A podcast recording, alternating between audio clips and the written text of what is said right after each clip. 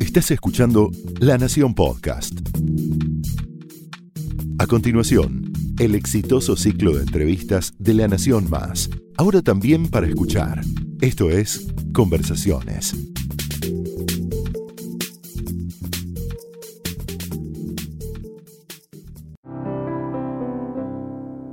En Creadores recibimos a mujeres y hombres que con su creatividad nos inspiran. Hoy una mujer absolutamente inspiradora, ella es escritora, es guionista, es dramaturga. Eh, comenzó su carrera como escritora y decidió eh, empezar a escribir en un momento arriba de un avión, trabajando como contadora. Eh, vio que había en, en una etapa de esa revista la posibilidad de un concurso de literatura y ahí comenzó una nueva vida. Eh, desde ese momento hasta ahora escribió novelas como Las Maldiciones, que es su última novela, tuya, eh, Elena Sabe, eh, Un comunista en calzoncillos, entre otras. Hoy nos trae ¿Quién no? Su último libro de cuentos, el primer libro de cuentos, y recibimos entonces a la señora Claudia Piñeiro. Bienvenida. Ah, gracias, Mariana, ¿cómo estás? Gracias por esta entrevista. Gracias a ustedes. Empecemos por acá, empecemos por, por tu libro, ¿no? ¿Cómo, ¿Cómo, nace Quién no? Un libro que es tu primer libro de relatos, ¿no? 16 relatos, 16 sí. cuentos. Sí, bueno, eh, me, me, quedé pensando con la presentación, ¿no? Como a veces un hito, parece que, que, a partir de ahí uno escribe o a partir de ahí uno escribe cuentos. En realidad yo vengo escribiendo desde siempre y un día tomas la decisión de, bueno, si me esfuerzo, si me dedico a esto, a lo mejor puedo pasar de una profesión a otra, uh -huh. tomarlo como algo profesional cuando antes no había podido ver la escritura como algo profesional. Y con el caso de los cuentos pasa lo mismo, no es que yo ahora escribí estos cuentos porque dije voy a escribir cuentos, sino que a lo largo de los últimos 15 años escribí estos cuentos que están acá y algunos otros que no, que no incluí en el, en el volumen.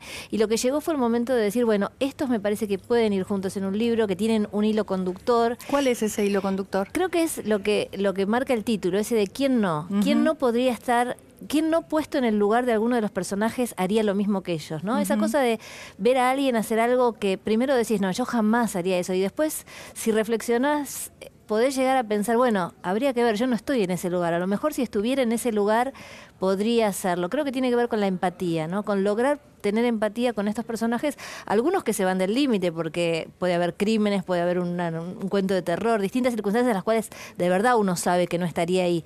Pero así todo. Aunque en realidad no, no lo sabe. Tenés razón. uno espera no estar aunque ahí. No, uno espera no. no. estar ahí. Pero son, incluso... situaciones eh, irreversibles algunas, sí, ¿no? Sí, Porque sí, hay un, una viuda, hay un hombre, un escribano en una escribanía, un robo. Eh, un aborto, bueno, hay, hay diferentes, diferentes temas, diferentes hitos, diferentes situaciones que parecen irreversibles, parece que no tienen mucha vuelta atrás, ¿no? Después de una acción de una persona y también es una especie de pintura de la clase media, ¿no? Sí, vos sabés que a mí me gusta mucho eso de poner a los personajes frente a un abismo. Vos decís situaciones irreversibles, ¿no? Un abismo y vos decís, bueno, ¿qué hago acá? Uno empieza a entender quiénes son esos personajes en ese momento.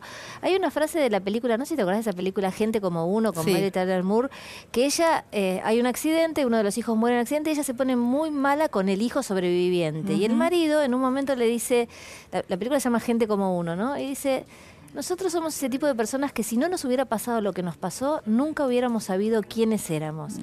Y lo que yo trato de hacer con los personajes es ponerlos en una situación tal, en un abismo tal, para entender quiénes son, ¿no? Porque la vida cotidiana, la de todos los días, a veces no sabemos quiénes somos, hasta que nos pasa algo que sí determina quiénes somos.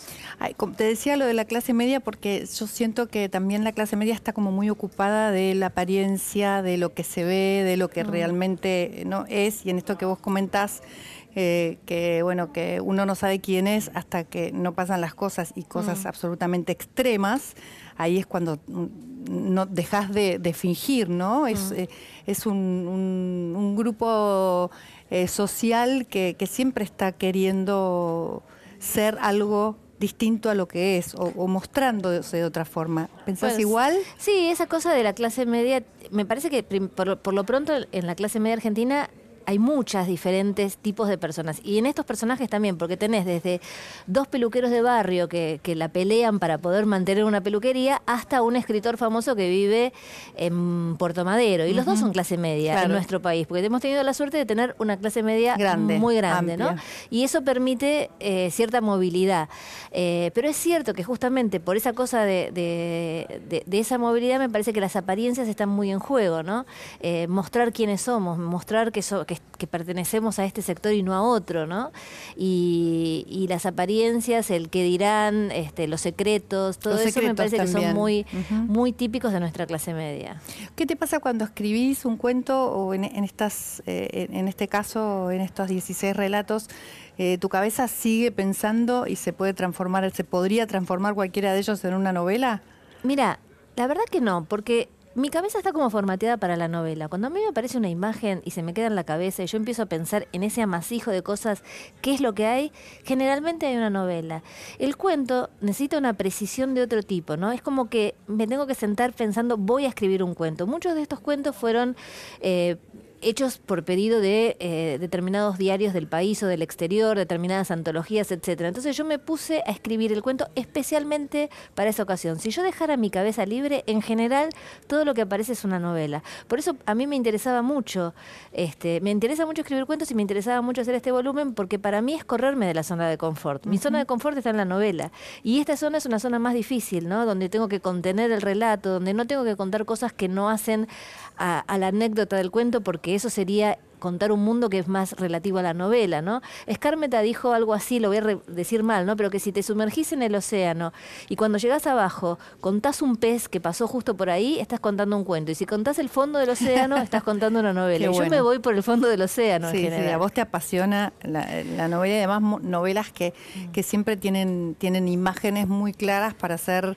eh, transferidas al cine, ¿no? Como las grietas de Jara, ahí estuviste trabajando eh, en colaboración o junto a, tu hijastro, ¿no? A, Nicolás. Sí, a Nicolás, al, hijo de mi pareja. La palabra hijastra es tan raro, porque además sí, tiene una madre encantadora que es su madre, entonces no sé si, si corresponde esa palabra. Sos escritora y las palabras tienen que ser muy precisas. Es difícil, ¿no? Eh, es, el hijo de mi pareja, lo adoro, es, este, es encantador y tiene una madre encantadora. Entonces la palabra hijastro suena como... Sí, es verdad. pero, pero bueno, es, es, la forma también de llamar. Sí, seguramente debe estar debe ser correcto. Pero sí, fue. Yo, yo tuve mucha suerte con las películas que hice. Yo trabajé, bueno, con eh, Marcelo Piñeiro, de quien aprendí muchísimo y sigo aprendiendo, con Miguel Coan, que hicimos Betty Boo, con Edgardo González Summer, y ahora me tocó eh, la suerte de trabajar con Nicolás Girlavedre. Fue un trabajo muy lindo y teníamos que todo el tiempo estar como, eh, como separándonos de, ese rol que vos decís, ¿no? Porque uno a veces tiene que hablar de cosas más serias, a veces mm. tiene que discutir, a veces tiene que decir esto me gusta, esto no me gusta, y cuando hay un vínculo y un afecto, te resulta más difícil, ¿no?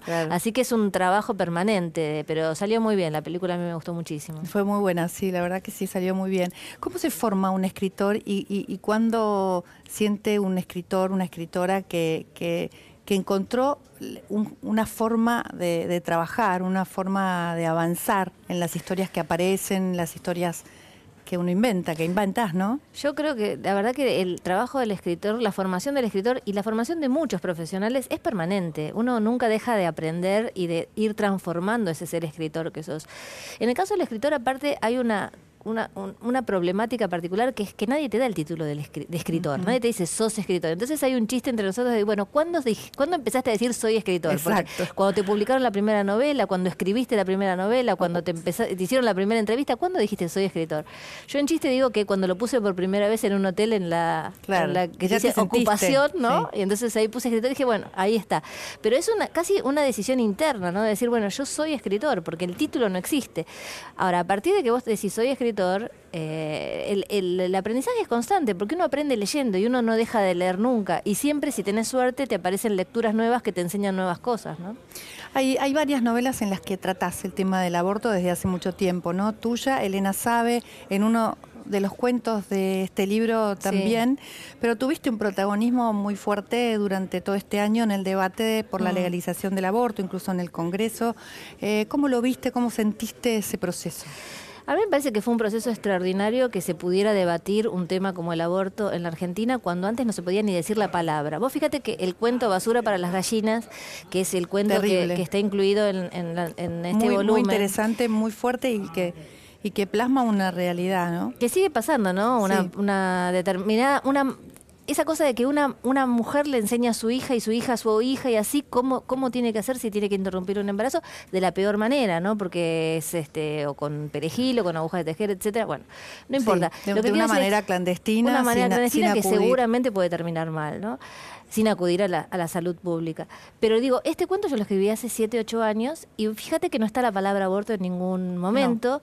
Eh, Quizás estos mismos personajes, si hoy les pasara esto, podrían decir la palabra aborto, porque hubo un debate en la Argentina donde se habilitó la palabra. Hablamos del aborto, en, la- en los almuerzos, en las reuniones familiares se hablaba todo el tiempo de, del aborto. Aparecieron madres, tías, primas, hermanas que pudieron decir yo me hice un aborto.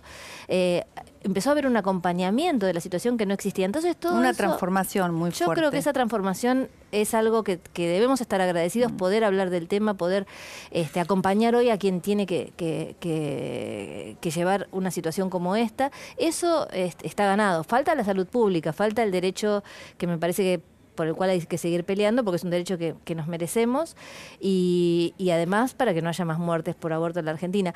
Pero lo que quería aclararte, yo este, este cuento lo escribí hace 7, 8 Sí, años, sí. eh, tuya lo escribí hace 15, Elena sabe hasta hace 12, entonces es un tema que a mí me convoca desde hace mucho tiempo. A Pero veces te pronunciaste públicamente, Claro, lo que ¿no? Hay, pasó- hay una diferencia en pronunciarse públicamente Sí, porque nadie me había atacado antes por haber escrito estos y cuentos. de la manera que lo hiciste, que fue muy comprometida. Eh, vos, vos decís a veces que, bueno, que, que no entendés cómo eh, nadie critica la no acción, pero sí critican la acción o la pronunciación de alguien sobre un tema, ¿no? Sin embargo, cuando alguien se lava las manos o se queda a un costado, nadie dice nada y, y nadie lo critica. Es menos riesgosa esa situación. Ahora, yo de verdad me hubiera sentido peor en esas circunstancias. Si yo no hubiera dicho nada, si yo vengo reflexionando sobre ese tema hace tantos años en la literatura y en la vida personal, y pasa esto y no digo nada, yo me hubiera sentido mucho más incómoda que con todas las agresiones que tuve. Es como que la agresión de la afuera la puedo tolerar, aunque no me guste, pero sentirme cobarde al momento de tomar una posición cuando estoy convencida de que hay que luchar por este derecho, por una cuestión de, de- de salud pública de justicia social, porque además hay mujeres que acceden hoy al aborto de forma mucho más protegida porque tienen dinero para hacerlo y hay otras que no. Eh, me hubiera sentido muy mal conmigo. La verdad que no, me hubiera sentido falseándome a mí misma, ¿no?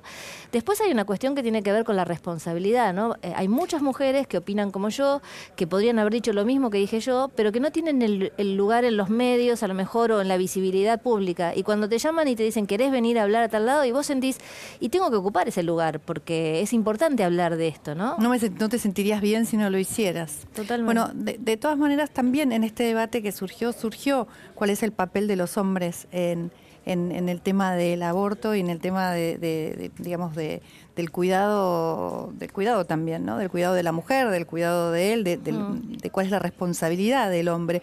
Y vos habías escrito, incluso habías ganado un premio en la revista Emanuel, donde exigías a los hombres que usen preservativo eh, para evitar embarazos no deseados, ¿no? Porque a veces en, en esa situación del aborto hay un hombre y una mujer y, siempre, de última, la responsabilidad de la decisión queda sobre la mujer.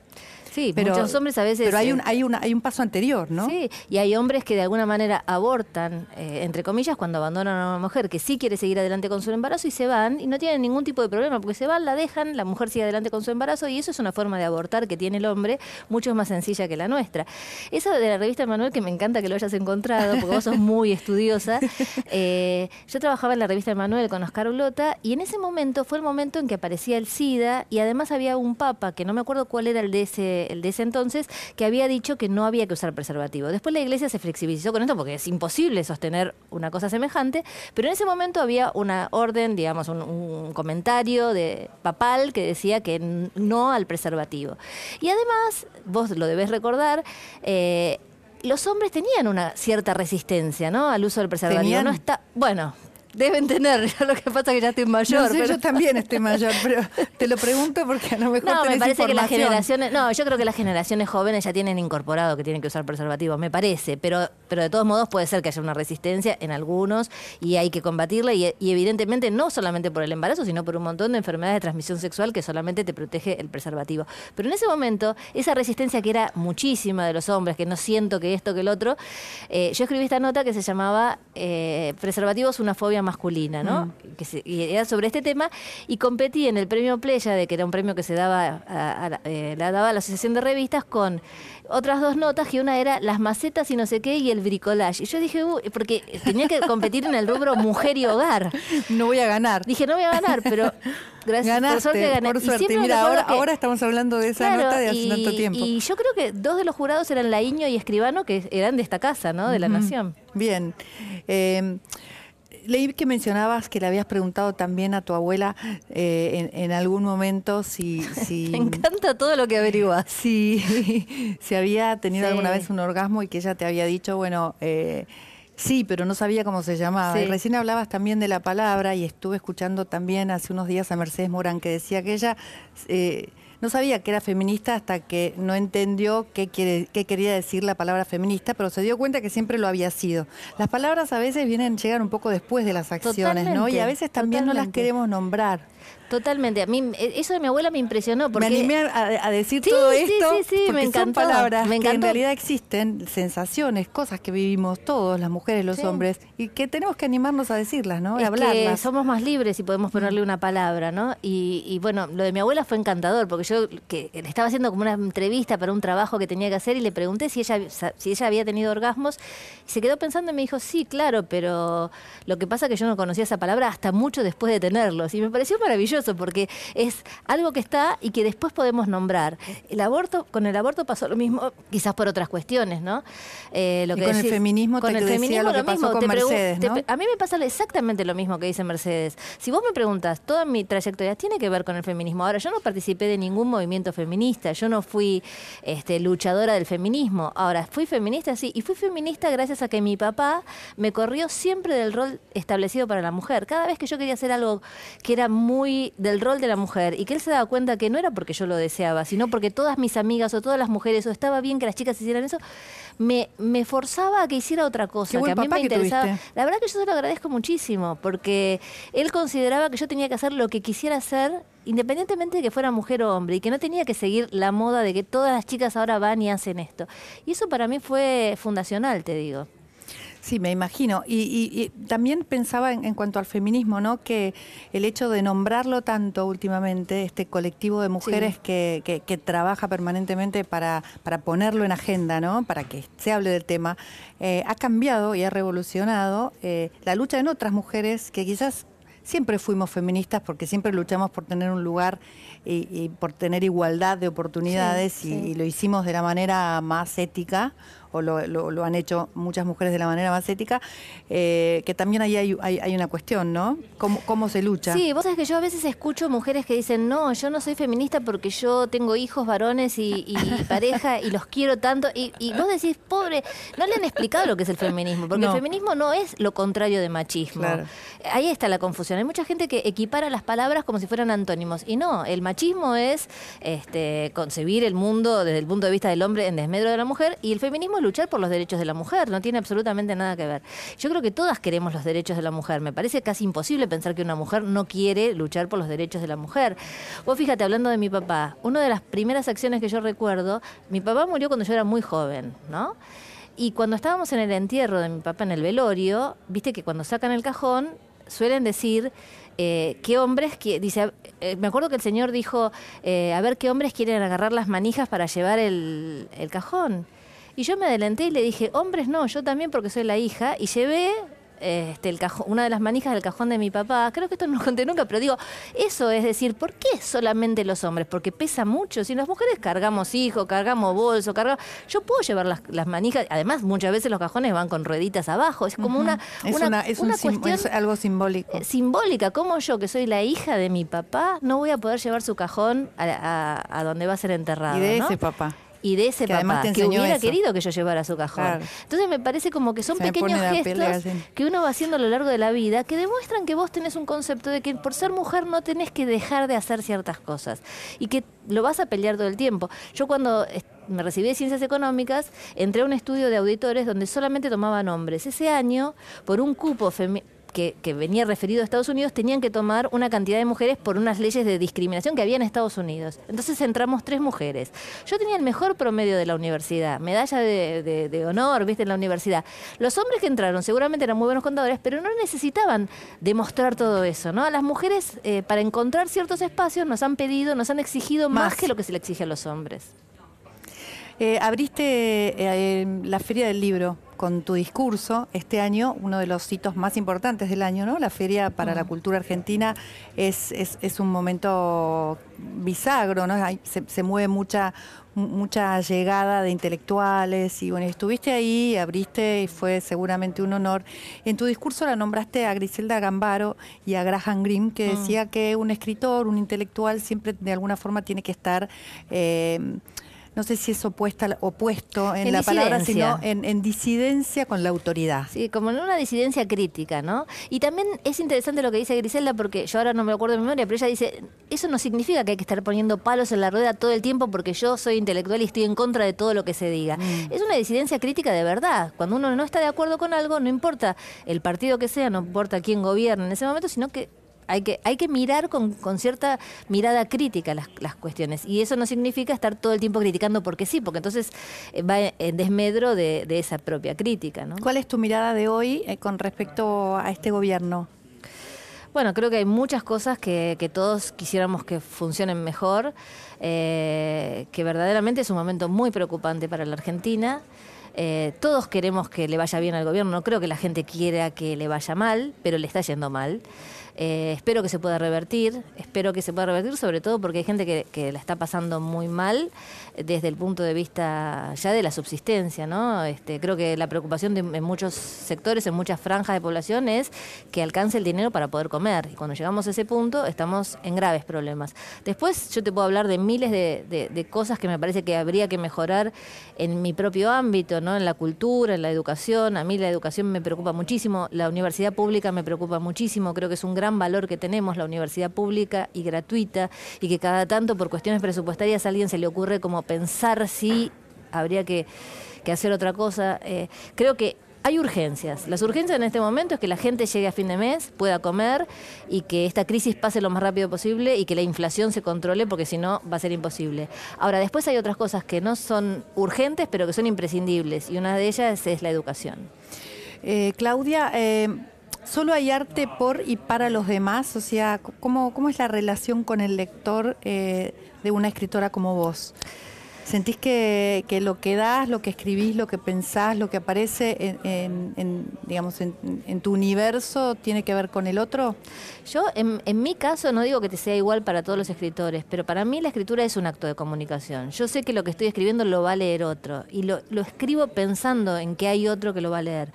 Yo no sé quién es ese otro. Eh, creo que eh, Bertolt Brecht decía, yo escribo para Carlos Marx sentado en la tercera fila, sus obras de teatro. Yo no sé quién está ahí del otro lado. Seguramente son personas muy diversas, pero sí sé que hay otro. Entonces me esfuerzo porque ese otro pueda ir de mi mano ¿no? siguiéndome en, esa, en esa lectura, a veces anticipándose, a veces exigiéndome más de lo que pongo, pero que hay otro del otro lado, eh, me gusta pensarlo así, como un acto de comunicación. No me gustaría escribir un texto solo para mí, para mí, mi este, placer personal de escribir mi placer está en que hay una comunicación. También igual es como una pulsión para vos escribir. Escribís porque no podrías dejar de escribir, ¿no? Sí, yo creo que es ontológico, ¿no? Que tiene que ver con el ser. Yo veo que hay muchos escritores que dicen, empecé a escribir a partir de tal lectura. Yo la verdad que tuve que leer para poder escribir porque desde que sé escribir necesitaba escribir. Eh, entonces, la búsqueda de la lectura es para poder escribir bien, para poder escribir literatura. No hay ningún otro camino que leer muchísimo, pero la pulsión era anterior. Y yo no sería quien soy si no escribiera. Cuando estoy escribiendo, me siento más centrada en mí misma. Por eso siento que es ontológico y que muchos escritores le buscan la vuelta de por qué escribo, escribo por tal cosa, escribo por tal otra, pero que en el fondo hay algo que casi es incomprensible. Escribo porque no puedo no escribir. Y hay una conciencia lingüística, ya que hablamos mucho de las palabras, ¿no? Una conciencia lingüística en los escritores escritores que saben que el uso de las palabras o la apropiación de ciertas palabras o la desaparición de ciertas palabras es una especie de se puede utilizar como una manipulación. Sí, a mí Eh, me con la palabra grieta que vos eh, te parece que nos han manipulado. A mí no me gusta esa palabra, porque a mí me parece que la democracia no tiene que ser grietas, tiene que ser distintos grupos sociales seguramente pensando diferente, no, no, no encontrándose en muchos puntos, pero sí en algunos. Hay algunos puntos donde nos tenemos que encontrar. Y si hay una grieta no te puedes encontrar en ningún punto. A mí me gusta más como esa teoría de conjuntos, de las intersecciones, donde, bueno, acá hay un conjunto, acá hay otro, pero en este pedacito, acá nos podemos entender. Creo que se vio muy bien en la composición de los diputados que estuvieron llevando adelante la ley de interrupción voluntaria del embarazo. Había gente de todos los partidos políticos. Estaba Lipovetsky, Los Penato, Vicky Donda, eh, Macha, eh, no sé, Martínez, gente de distintos partidos políticos, pero que estaban todos de acuerdo en, ese, en, ese, en esa ley y la llevaron adelante y consiguieron la media sanción. Me parece que es un gran ejemplo de cómo podemos a veces dejar de lado las, las pequeñas cositas, voy a decir la palabra miseria, pero no quiero, no quiero ser irrespetuosa, pero digamos, la voy a decir igual, ¿no? las pequeñas miserias de pelearnos por, por cuestiones partidarias O por egos. o por egos o por lo que sea y decir, bueno, en esto coincidimos, no importa que en todo lo demás pensemos distinto, en esto coincidimos y lo vamos a llevar adelante y lo vamos a conseguir. Gracias, Claudia. Gracias a vos. Pasó por conversaciones Claudia Piñeiro.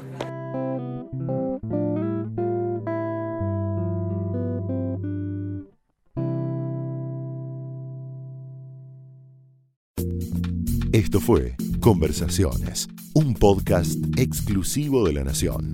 Escucha todos los programas de La Nación Podcast en www.lanacion.com.ar. Suscríbete para no perderte ningún episodio. Estamos en Spotify, Apple Podcast, Google Podcast y en tu reproductor de podcast favorito. Seguí escuchando La Nación Podcast.